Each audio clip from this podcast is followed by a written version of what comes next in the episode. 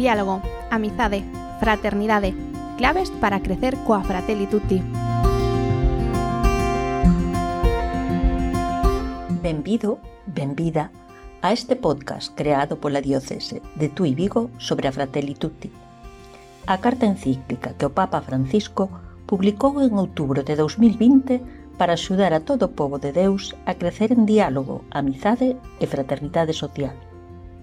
Neste primeiro episodio falamos de soños que se rompen en anacos e do fin da conciencia histórica. Colle a túa Fratelli Tutti, ponte cómodo e deixa que as palabras do Papa Francisco nos puntos do 9 ao 14 transformen a túa vida.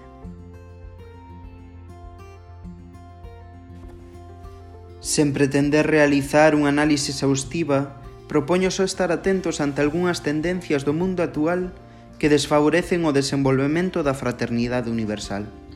Durante décadas, parecía que o mundo aprendera de tantas guerras e fracasos e dirixíase lentamente cara a diversas formas de integración. Pero a historia dá mostras de estar a volver atrás. Acéndese conflitos anacrónicos que se consideraban superados. Rexorden nacionalismos pechados, resentidos e agresivos. Esta cultura unifica o mundo pero divide as persoas e as nacións. Estamos máis sós ca nunca neste mundo masificado, que fai prevalecer os intereses individuais e debilita a dimensión comunitaria da existencia. Por iso mesmo aléntase tamén a unha perda do sentido da historia que disgrega aínda máis.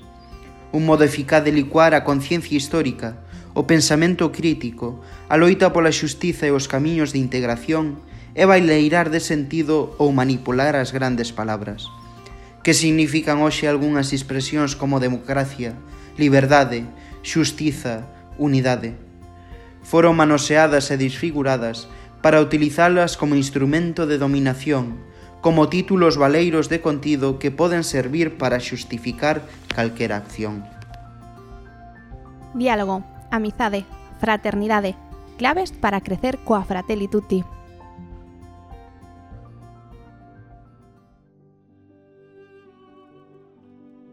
Nos números 9 ao 14, Francisco fai un percorrido polas sombras que no mundo actual non favorecen o desenvolvemento da fraternidade universal.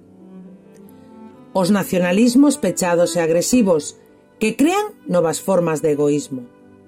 O individualismo presente nun mundo no que a globalización é só económica e que, como xa lembraba Vieito 16, fainos persoas máis cercanas, pero non máis irmás o monoculturalismo que todo pensa desde os países ricos, desprezando e aniquilando os máis pobres.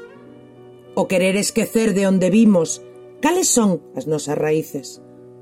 O consumismo, que só valora a persoa en canto consumidora dentro dun sistema económico neoliberal que sementa fame e morte.